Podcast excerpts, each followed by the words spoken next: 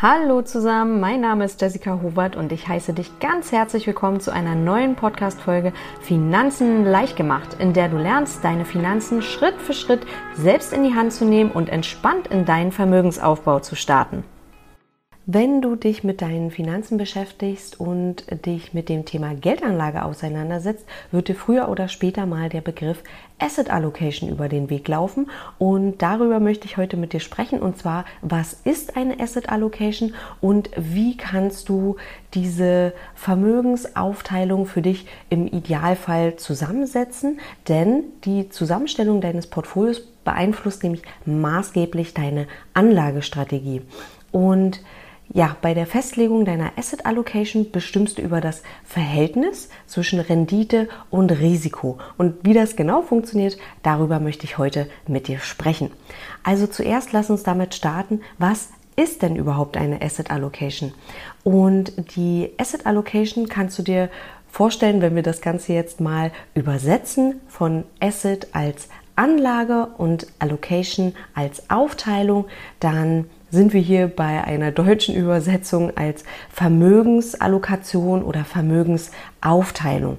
Also das bedeutet einfach nur, dass du ja wie einfach dein, dein Vermögen auf unterschiedliche Anlageklassen aufgeteilt ist. Und das Ziel dieser Zusammenstellung ist es, dass du eine möglichst breite Risikostreuung hast bei gleichzeitig möglichst hoher Rendite. Also das heißt, dass du mit deiner Vermögensaufteilung ein möglichst geringes Risiko eingehst, aber gleichzeitig dabei natürlich ein gewisses Maß an Rendite erwirtschaftest. Und ich habe es gerade schon gesagt, die Anlageklassen werden auch als Assets bezeichnet, also wenn man das halt eben zurück übersetzt. Und dazu gehören unter anderem beispielsweise Aktien, Immobilien, Anleihen, Rohstoffe oder auch teilweise Kryptowährungen oder Sammlerstücke. Also je nachdem, wie man dann Anlageklassen für sich definiert. Denn die Zuordnung ist nicht immer ganz eindeutig und ähm, nicht unbedingt jeder würde zum Beispiel sagen, dass Kryptowährung ein eigenes Asset ist. Aber nichtsdestotrotz, wie gesagt, wenn du dich mit deiner Vermögensallokation auseinandersetzt, kannst du dir halt diese unterschiedlichen Anlageklassen darunter vorstellen. Deine Asset Allocation bezieht sich also dann auf die Verteilung deines Vermögens auf diese unterschiedlichen Geldanlagen. Und deine Anlagestrategie wird halt durch mehrere Faktoren bestimmt und dazu zählt eben deine Risikobereitschaft, dein Anlageziel und dein Anlagehorizont. Das heißt also, wie lange möchtest du, dass dein Geld investiert bleibt. Und anhand dieser persönlichen Faktoren kannst du halt dann eben die Gewichtung der einzelnen Assets in deinem Portfolio bestimmen und ja, dabei kann beispielsweise die Asset Allocation passiv und langfristig ausgerichtet sein oder aktiv und kurzfristig. Ich habe es gerade schon mal angesprochen, welche einzelnen Anlageklassen denn dazugehören können, aber darauf möchte ich jetzt noch mal ein bisschen näher eingehen, denn da kannst du dir folgende Kategorien drunter vorstellen.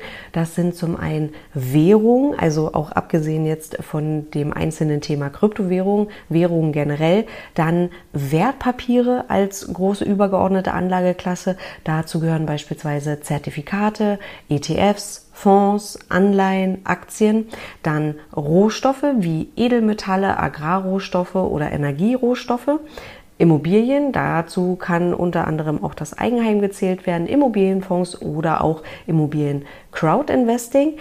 Dazu habe ich auch schon mal einen Blogbeitrag geschrieben, weil das gerade für mich Thema war, kann ich ja nochmal mit in die Shownotes packen. Und dann auch alternative Investments wie zum Beispiel private Vermögenswerte und Lebensversicherung. Wie gesagt, also das sind erstmal so übergeordnete Assetklassen. Da gibt es auch nochmal ein bisschen unterschiedliche Einteilung. Und die meisten Privatanleger, also so wie du und ich, wir investieren vornehmlich in Aktienfonds, Anleihen, Währung, Immobilien und Rohstoffe. Das sind halt wirklich die wichtigsten Kategorien, die du bei deiner Asset Allocation mit berücksichtigen kannst. Das erstmal zum groben Aufbau an sich, aber dann kann man natürlich auch die Asset Allocation im Laufe der Zeit noch anpassen. Also es gibt einen Unterschied zwischen man nennt das strategischer und taktischer Asset Allocation. Wenn wir jetzt allgemein von der Asset Allocation sprechen, also so wie ich es jetzt im Eingang beschrieben habe, dann bezieht man sich oftmals dann auf die strategische Vermögensallokation und damit ist halt eben die langfristige Vermögensaufteilung auf mehrere Anlageklassen gemeint, also die langfristige Strategie, das langfristige Ausrichten deiner Vermögensverteilung. Und damit du da halt eben ein optimales Rendite-Risikoverhältnis erhältst. Und das ist dann normalerweise unabhängig von den aktuellen Marktentwicklungen. Also das Portfolio wird erstmal so, bezieht sich nicht auf das das, was jetzt heute und morgen geschieht, sondern du hast da wirklich eine langfristige Ausrichtung. Und bei der taktischen Asset Allocation geht es darum, kurzfristige Veränderungen aktiv zu nutzen, um beispielsweise auf Schwankungen flexibel reagieren zu können. Also wenn jetzt wirklich gerade aktuelle Themen mit dabei sind, dass du mit deiner Asset Allocation auf diese ja, auf diese Veränderungen flexibel reagieren kannst. Das passiert aber innerhalb deiner strategischen Asset Allocation. Also das heißt, du hast dieses übergeordnete langfristige Ziel, das ein optimales Verhältnis von Rendite und Risiko ergeben soll und damit bist du halt eben mit deiner Asset Allocation langfristig ausgerichtet, kannst aber innerhalb dieser strategischen Ausrichtung immer noch taktisch und kurzfristig auf Marktveränderungen reagieren. Das bedeutet, dass die Gewichtung deiner Assetklassen dann für kurze Zeit verändert wird, um dann ja, eventuelle Renditechancen, die daraus entstehen, perfekt nutzen zu können. Und da, das erinnert mich immer an das Global Portfolio One von Dr. Andreas Beck, da kannst du, ich kann das ja auch mal mit in die Show Notes packen, da geht es nämlich beispielsweise darum, dass er, wenn bestimmte Marktsituationen eintreten, die Gewichtung seiner Anlageklassen in diesem Portfolio, das er da zusammengestellt hat, umschichtet und das ja, die Gewichtung einfach verändert, um so besser auf ja, bestimmte Situationen reagieren zu können. Da habe ich auch schon mal einen Blogbeitrag zugeschrieben, kann ich auch noch mal mit in die Shownotes packen. Und ja, als Beispiel, das Portfolio setzt sich nämlich aus 80% Aktien-ETFs und aus, aus 20% Investitionsreserven zusammen. Und dazu gehören unter anderem Gold, Cash und Anleihen. Und in Markt Abschwungphasen kann dann halt eben dieser Aktienanteil auf bis zu 100 Prozent erhöht werden. Er hat da bestimmte Richtlinien festgelegt, was da passieren muss, damit dann halt eben diese Umschichtung stattfindet. Aber er hat sich die Option offen gehalten, reagieren zu können, wenn bestimmte ja, bestimmte Fälle halt eben eintreten, damit er das Portfolio entsprechend anpassen kann. So bleibt dann halt eben die strategische Asset Allocation weiterhin bestehen. Also er hat halt eben ein langfristiges Ziel, eine langfristige Ausrichtung, wie das Portfolio funktionieren soll, währenddessen er aber dann trotzdem taktisch auf eintretende unvorhersehbare Situation reagieren kann und da ja halt eben kurzfristig agieren kann und umschichten kann, um da bessere Renditechancen optimal ausschöpfen zu können. Das ist ein Beispiel, wie die strategische und die taktische Asset Allocation zusammen wirken können. Jetzt haben wir uns ja schon ein bisschen die Theorie der Asset Allocation angeschaut und jetzt möchte ich mit dir gerne in die praktische Umsetzung eintauchen, denn wenn du dir ein klassisches Weltportfolio aufbaust, solltest du dir zunächst erstmal Gedanken über deine Level 1 Asset Allocation machen.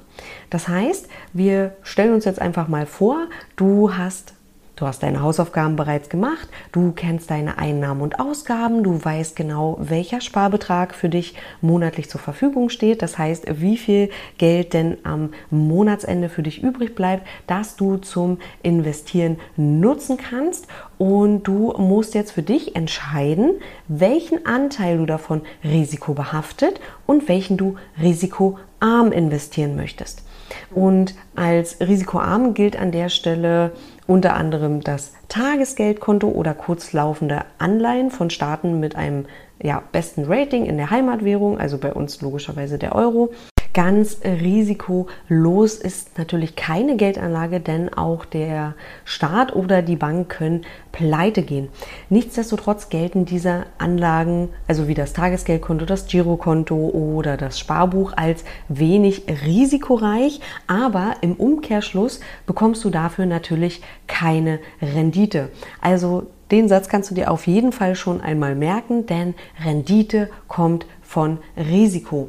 Und im Umkehrschluss bedeutet das, dass du für diese Sicherheit, die du mit dem Tagesgeldkonto oder mit dem Giro, äh, Girokonto hier an der Stelle bekommst, dann auch keinerlei Rendite bekommst, weil du auch kein Risiko eingehst. Es ist ja eher umgekehrt noch der Fall, dass du dafür Gebühren bezahlen musst. Jetzt ist aufgrund der Zinswende wurde das Verwahrentgelt jetzt langsam wieder abgeschafft oder beziehungsweise sie sind gerade dabei, ähm, das Verwahrentgelt wieder runterzufahren, denn vorher war es ja so, dass du auf Guthaben, das du bei der Bank geparkt hast, auch noch bis zu 0,5 oder sogar 1% Zinsen jährlich zahlen musstest. Diese Sicherheit kostet also zusätzlich. Das ist also dein risikoarmer Anteil. Auf der anderen Seite hast du dann deinen risikobehafteten Anteil, der dafür zuständig ist, dann deine Rendite zu erwirtschaften.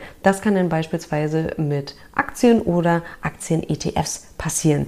Bei Exchange Traded Funds ist es halt eben so, dass du die Möglichkeit hast, wenn du ein, ein Anteil kaufst, sofort in eine Vielzahl von Unternehmen gleichzeitig zu investieren. Und so hast du die Möglichkeit, dein Portfolio innerhalb dieser Assetklasse sofort breit zu streuen. Und anhand deiner finanziellen Risikobereitschaft, das erkläre ich gleich nochmal genauer, die sich aus deiner objektiven Risikotragfähigkeit und deiner emotionalen Bereitschaft, ein finanzielles Risiko einzugehen, zusammensetzt, kannst du bestimmen, wie die Verteilung deiner Level 1 Asset Allocation aussehen soll. Also zu deiner Risi äh, objektiven Risikotragfähigkeit zählen Parameter wie dein Haushaltsnettoeinkommen, die Sicherheit deines Jobs, deine Ersparnisse, deine Verbindlichkeiten. Musst du noch einen großen Kredit abbezahlen, beispielsweise für deine Immobilie? Wie viele Personen sind von dir abhängig? Ja, also einfach diese diese Parameter spielen damit rein und die solltest du auch definitiv mit berücksichtigen. Und dann auf der anderen Seite deine emotionale Bereitschaft, ein finanzielles Risiko einzugehen. Nur weil du jetzt sagst, dass du vielleicht in deiner Freizeit gerne Fallschirmsprünge machst, heißt das noch lange nicht, dass du bereit bist, auch ein hohes finanzielles Risiko einzugehen. Also du kannst dir jetzt einfach mal vorstellen, dass du 100.000 Euro investierst und die risikobehaftet anlegst und aufgrund, ja, so wie wir es jetzt gerade haben, von unterschiedlichen Parametern abhängig ist es halt eben so, dass die Kurse dann zusammenbrechen und deine 100.000 Euro dann nur noch 70.000 Euro wert sind. Das kannst du dir jetzt erstmal kurz vorstellen kann sich dann an der Stelle für dich unangenehm anfühlen. Auf der anderen Seite, wenn das dann in der Realität so eintrifft, kann das nochmal ein ganz, ganz anderes Gefühl sein. Aber dass du dir einfach schon mal darüber im Klaren bist, dass es halt die Möglichkeit gibt, dass von deinem investierten Geld, dass das nicht ständig mehr wird, sondern dass da auch mal Kursabschwünge mit dabei sind und dein Portfolio auch mal um 30 Prozent einbrechen kann. Da ist es natürlich ganz, ganz wichtig, dass du dich vorher gut vorbereitet hast, dass du hier an der Stelle dir über deine persönliche Risikobereitschaft Gedanken gemacht hast, dass du dir das entsprechende Wissen angeeignet hast, dass du dein Portfolio so aufgebaut hast, dass du dir im Klaren darüber bist, was du tust und welche Strategie du damit fahren möchtest. Das sind erstmal die Punkte, die dir dabei helfen, um deine persönliche finanzielle Risikobereitschaft festzulegen. Das ist dann natürlich auch entscheidend dafür, wie du deine Level 1 Asset Allocation zusammensetzt. Das heißt, wenn du sagst, du bist vielleicht eher der risikoaffine Typ, dann nimmst du vielleicht 80 Prozent deines Sparbetrages und investierst diesen in den risikobehafteten Anteil. Das heißt hier an der Stelle unter anderem in Aktien-ETFs und die anderen 20 Prozent packst du auf dein Tagesgeldkonto. Das heißt, dass du von deinem, sagen wir, du hast 100 Euro, die du jeden Monat sparst. Das ist jetzt ein sehr geringer Betrag. Aufgrund deiner finanziellen Ziele sollte der wahrscheinlich höher angesetzt werden. Und von diesen 100 Euro investierst du jetzt 80 Euro in Aktien-ETFs und 20 Euro landen auf deinem Tagesgeldkonto.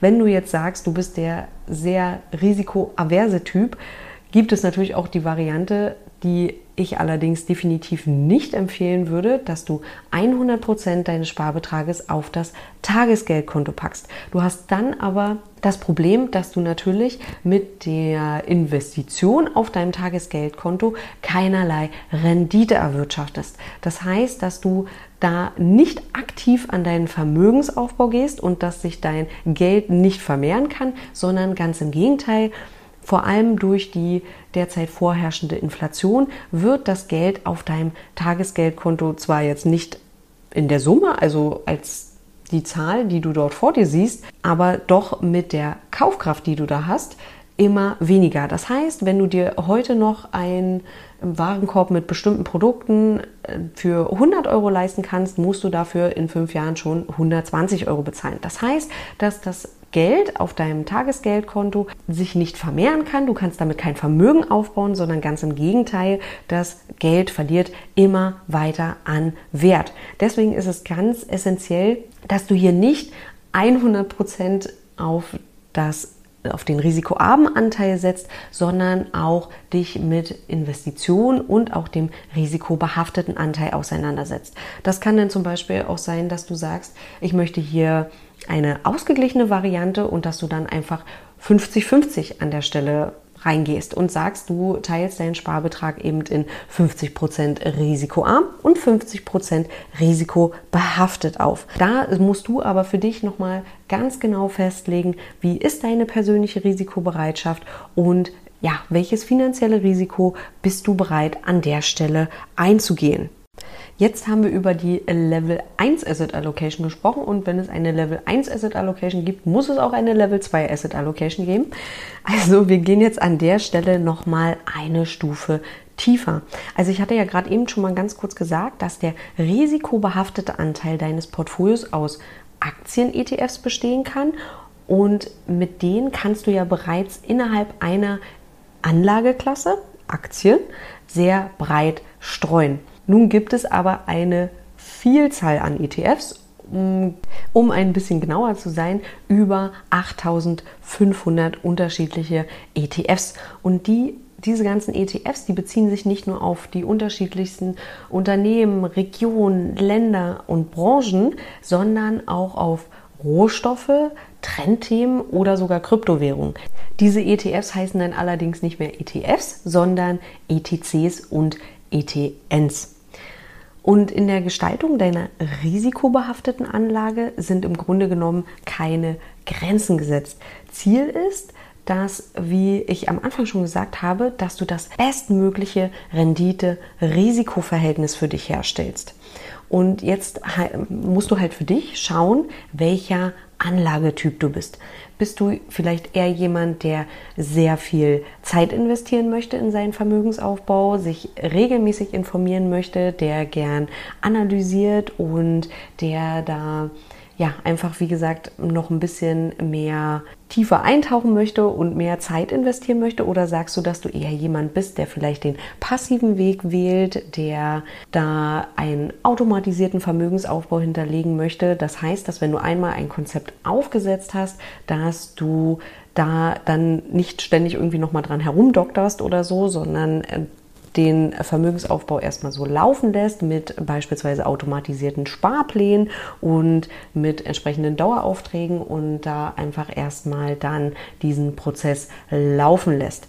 Da musst du halt erstmal für dich schauen, was am besten für dich passt und dass du dann für dich den entsprechenden Weg wählst. Ich persönlich tendiere ja eher zu letzterem, also das heißt, dass ich mich breit aufstelle, in den Markt investiere, ein passiven, automatisierten Vermögensaufbau mit einem sehr langen Anlagehorizont verfolge. Das passt am besten zu meiner individuellen Lebenssituation und ja, wie gesagt, aufgrund der historischen Daten, die wir haben und aufgrund von unterschiedlichen Studien und auch der Effizienzmarkthypothese, die kannst du dir ja auch nochmal, die kann ich glaube ich auch nochmal einfach in die Shownotes packen, habe ich schon mal einen Blogbeitrag zugeschrieben, wo es einfach darum geht, dass alle Informationen, die in der Welt da draußen zur Verfügung stehen, bereits mit in die Kurse mit eingepreist sind und dass es ganz, ganz schwer ist, zu unterbewertete Aktien zu finden und diese dann eben zu dem bestmöglichsten Zeitpunkt wieder zu verkaufen, um da halt eben eine Renditesteigerung rauszuholen oder durch die Auswahl von einzelnen Aktien da eine ja, eine Rendite zu erwirtschaften, indem man halt eben sagt, okay, man wählt halt nur ganz bestimmte Unternehmen aus, um da ja, eine positive Bilanz ziehen zu können. Das sind eher weniger die Herangehensweisen, die ich präferieren würde, denn ich gehe halt eben den passiven Weg mit ETFs und investiere breit in das globale Wirtschaftswachstum.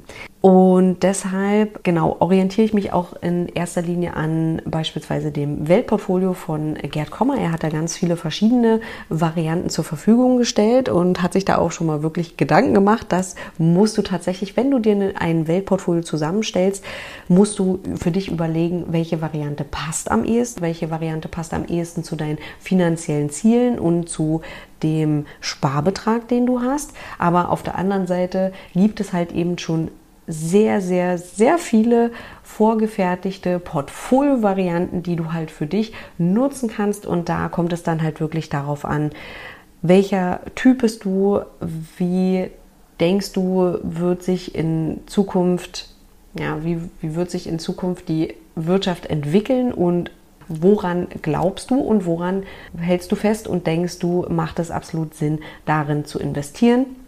Und da hat Gerd Kommer nochmal ganz viele unterschiedliche Weltportfolio-Varianten zur Verfügung gestellt. Ich packe das Buch Souverän investieren mit ETFs und Indexfonds, wo er dann diese einzelnen Varianten beschreibt, nochmal mit in die Show Notes.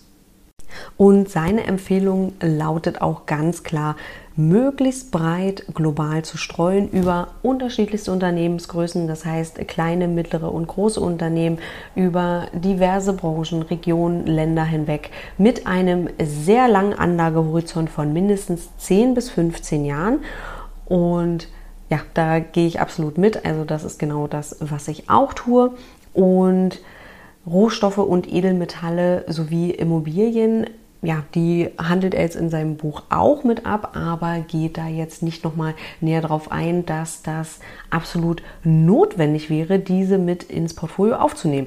Und da kommen wir jetzt auch schon genau zu dem Punkt, woran glaubst du und was denkst du, was für dich entscheidend ist? Oder denkst du, dass zum Beispiel, ja, also du könntest jetzt natürlich sagen, okay, der Immobilienmarkt ist jetzt total überbewertet, da würde ich jetzt nicht rein investieren und auch die Goldpreise sind gerade wie zu Krisenzeiten üblich extrem gestiegen. Auch da würde ich jetzt nicht nochmal reingehen. Ähm, du kannst auf der anderen Seite natürlich auch sagen, okay, die Preise steigen noch viel, viel weiter. Okay, ich möchte definitiv Gold in meinem Portfolio mit drin haben und dass du dann sagst, du investierst dann nochmal in Goldunzen oder dann in einen Gold-ETF in Anführungsstrichen, das ist dann wieder ein Gold-ETC. Also das hängt natürlich dann auch von deiner, von deiner eigenen Präferenz ab und was du denkst, wie sich der Markt oder die unterschiedlichen Branchen in Zukunft entwickeln werden. Und eine Option möchte ich dir jetzt ganz kurz mal vorstellen, wie du dir dein Weltportfolio zusammenstellst. Das ist eine ganz klassische Variante, also die auch sehr, sehr häufig beschrieben wird und auch sehr häufig umgesetzt wird. Das ist nämlich das 70-30-Portfolio. Und wir sind jetzt immer noch in der Level 2 Asset Allocation, das heißt, wir sind immer immer noch im risikobehafteten Anteil unterwegs. Und das 70-30-Portfolio setzt sich dann zusammen aus dem MSCI World, der sich auf Industrieländer bezieht, und dem MSCI Emerging Markets, der sich auf Schwellenländer bezieht. Das heißt, es werden dann von deinem Sparbetrag, dann teilst du erstmal auf in risikobehaftet und risikoarm und der risikobehaftete Anteil deines Sparbetrages wird dann nochmal aufgeteilt in 70 Prozent für den MSCI World, also für Industrieländer und 30 Prozent für den Emerging Markets, also für die Schwellenländer. Warum genau diese Kombination aus 70-30? In der Vergangenheit hat sich gezeigt, dass diese Kombination, diese Gewichtung das beste Rendite-Risikoverhältnis über einen langen Zeitraum ergibt. Das muss jetzt nicht unbedingt so sein, dass das auch zukünftig der Fall ist, aber die Daten aus der Vergangenheit geben da erstmal eine gute Orientierung. So hast du halt die Möglichkeit, wenn du zwei ETFs auswählst, da eine Gewichtung ja, zwischen, ich hatte es ja jetzt gerade gesagt, Industrie- und Schwellenländer herzustellen, aber das, was besonders hochgewichtet ist bei den Industrieländern, da ja die Gewichtung nach Marktkapitalisierung stattfindet, sind beispielsweise die USA. Also du hast bei den Industrieländern immer eine sehr hohe Gewichtung ähm, von US-amerikanischen Aktienanteilen.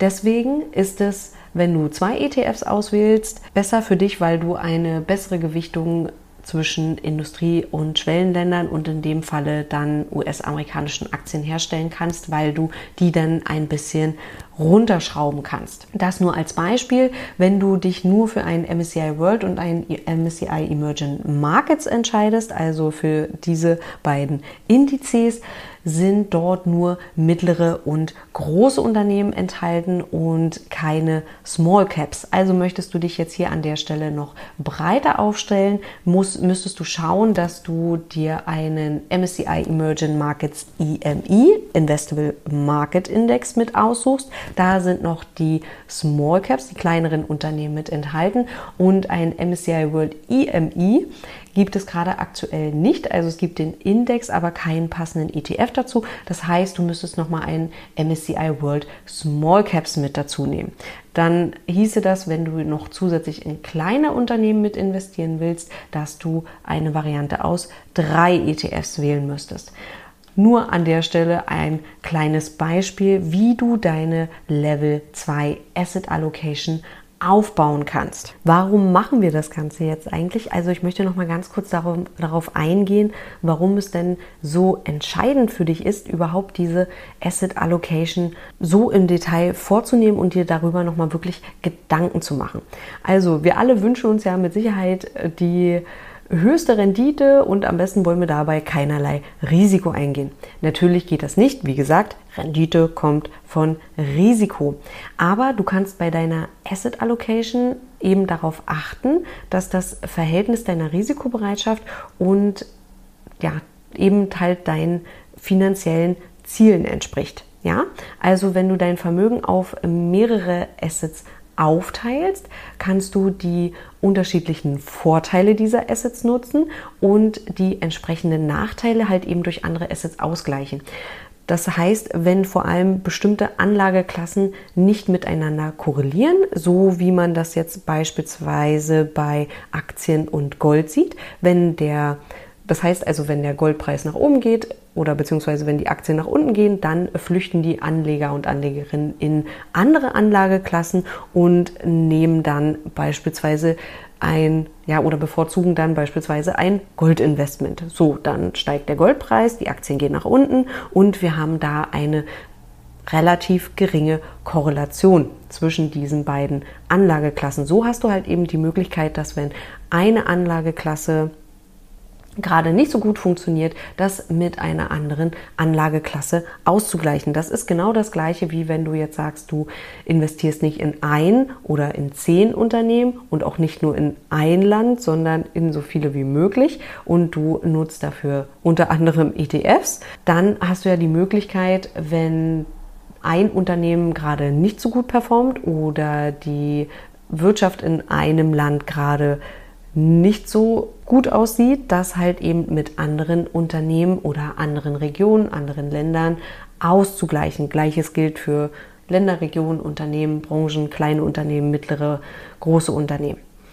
Dann kannst du halt eben, wie gesagt, von diesen Anlageklassen dann die Vorteile nutzen und die Nachteile beziehungsweise da an der Stelle Kursabschwünge mit anderen Anlageklassen ausgleichen. Die Gewichtung wird anhand deiner individuellen Faktoren festgelegt. Also du hast so die Möglichkeit, eine persönliche Rendite- und Risikopräferenz festzulegen. Wenn du zum Beispiel sagst, dass Staatsanleihen, hatte ich ja ganz kurz am Anfang schon mal beschrieben, können den risikoarmen Anteil deines Portfolios mit ausmachen und du kannst somit das Risiko deines Gesamtportfolios eben senken, während risikoreiche Aktien deine Renditechancen erhöhen. Logisch. Also du hast, wie gesagt, auf der Level 1 Asset Allocation die Möglichkeit, risikoarm und risikobehaftet halt mit der einen Anlageklasse auszugleichen im Gegensatz zu der anderen. Das eine ist halt eben risikoarm, senkt das Risiko deines Gesamtportfolios, das andere ist risikobehaftet und steigert die Rendite deines Portfolios. Und wenn keine konstante Korrelation zwischen den Kursschwankungen der Assets besteht, hast du halt eben genau diesen beschriebenen Effekt. Dabei solltest du jedoch bedenken, dass das nicht gleichzeitig bedeutet, nur weil Autom also weil gerade ein Asset einen Aufschwung erlebt, dass dann automatisch auch eine andere Anlageklasse gerade ins Tief geht und umgekehrt. Also das heißt nicht unbedingt nur, weil jetzt gerade ähm, Aktien nach unten gehen, dass das Gold nach oben gehen muss. Das ist nur das, was rückblickend, also wenn man sich jetzt auch wieder die vergangenen Zahlen anschaut, passiert ist. Also das heißt aber nicht, dass das Auto automatisch passieren muss. Also die und, und dazu kommt noch, dass die Korrelation der Anlagen sich auch im Zeitverlauf verändern kann. Also das heißt, nur weil das in der Vergangenheit immer so eingetroffen ist, heißt das noch lange nicht, dass das auch zukünftig so sein muss. Also es kann auch sein, dass wenn die Aktien zusammenbrechen, dass auch gleichzeitig dann der Goldpreis mit in den Keller geht. Das kann man im Vorhinein nicht genau bestimmen, aber auch da müssen wir uns ja, ja, geben wir uns ja gewisse Orientierungspunkte, indem wir in die Vergangenheit schauen. Nichtsdestotrotz ist es dabei umso wichtiger, dass du mit deiner Asset Allocation unterschiedlichste Assetklassen in dein Portfolio mit aufnimmst. So hast du halt eben die Möglichkeit, dass dein Ertrag, deine Rendite nicht von einer einzigen Geldanlage abhängig ist und wenn du dich unabhängig von einer einzigen Geldanlage machst, minimierst du damit gleichzeitig dein Risiko. Ein ganz entscheidenden Punkt, den ich dir am Ende hier noch gerne mitgeben möchte, ist, dass hast du einmal deine Asset Allocation festgelegt, heißt das nicht, dass das für die nächsten 10, 20 Jahre erstmal so bleibt. Du musst immer wieder in deine Asset Allocation reinschauen, denn im längeren Zeitverlauf ist es so, dass es durch die unterschiedlichen Renditeentwicklung zwangsläufig zu Verschiebungen deiner Assets kommt. Also das heißt, dass du dann, wenn du jetzt gehen wir mal zurück auf das 70-30 Portfolio, sagen wir mal, der MSCI World hat sich bedeutend besser entwickelt als der MSCI Emerging Markets. Und das heißt, dass du, wenn du ja, wie gesagt, du hast vorher diese 70-30-Verteilung und wenn du dann in dein Depot schaust, war die Renditeentwicklung des MSCI World bedeutend besser und dann nimmt dieser jetzt eine Gewichtung von 80 Prozent ein und der Emerging Markets jetzt nur noch 20 Prozent. Das heißt, dass du an der Stelle wieder nachsteuern musst. Da gibt es mehrere Varianten, wie du Rebalancing betreiben kannst. Da kann ich auch noch mal einen Blogbeitrag mit in die Shownotes packen. Da kannst du noch mal genau nachlesen, wie du das machen kannst. Denn Genauso heißt das nämlich, dass du einmal jährlich ein Rebalancing betreiben solltest. Das muss nicht zwangsweise einmal im Jahr sein. Es kann auch äh, öfter sein, es kann auch etwas weniger sein. Das kommt immer darauf an, welche Asset Allocation du gewählt hast, wie sich die einzelnen Assets entwickeln, wie hoch deine Beträge sind, die du dabei investierst und wie viel Budget dir dann auch zur Verfügung steht, weil da gibt es, wie gesagt, unterschiedliche Varianten, wie du dann dieses Rebalancing vornehmen kannst. Ganz, ganz wichtig ist jedoch, dass du darauf achtest, dass dass diese zuvor festgelegte Gewichtung immer wieder hergestellt wird. Denn diese diese Aufteilung hat ja den Hintergrund, dass du das bestmögliche Rendite-Risikoverhältnis erhältst. Und wenn sich dann diese diese prozentualen Verteilungen verschieben, heißt das, dass du damit wahrscheinlich ein höheres Risiko eingehst. Und wenn du dir das nicht regelmäßig anschaust, passiert das ganz nebenbei, so im Hintergrund, vielleicht ohne dass du das richtig mitbekommst. Und dann, ja, wie gesagt, also hast du plötzlich ein viel, viel höheres Risiko in deiner Geldanlage, obwohl du das eigentlich gar nicht so geplant hast und eigentlich gar nicht wolltest. Deswegen immer mal wieder ins Depot schauen, mindestens einmal im Jahr um dich nicht zu verrückt zu machen. Du musst natürlich da nicht jeden Tag reinschauen, aber du kannst auch wöchentlich oder monatlich reinschauen. Aber dass du mindestens einmal im Jahr guckst, ist denn meine Asset Allocation noch so, wie ich sie vorher geplant habe, damit ich hier ja mein zuvor bestimmtes Risiko einfach da weiter abgebildet sehe und dass du dann an der Stelle, wenn das nicht der Fall ist, ein Rebalancing vornimmst. So, ich hoffe, dass dir diese Podcast-Folge weitergeholfen hat. Ansonsten ja, packe ich dann auch nochmal den entsprechenden Blogbeitrag mit in die Shownotes, denn jede Podcast-Folge ist auch ein Blogbeitrag unter themoneygirl.de. Da kannst du auch die einzelnen Sachen nochmal nachlesen. Ansonsten freue ich mich, wenn du mir deine Gedanken dazu schreibst, kommentierst und wenn ich von dir lesen kann. Ansonsten wünsche ich dir eine wundervolle restliche Woche und bis ganz bald, deine Jessie.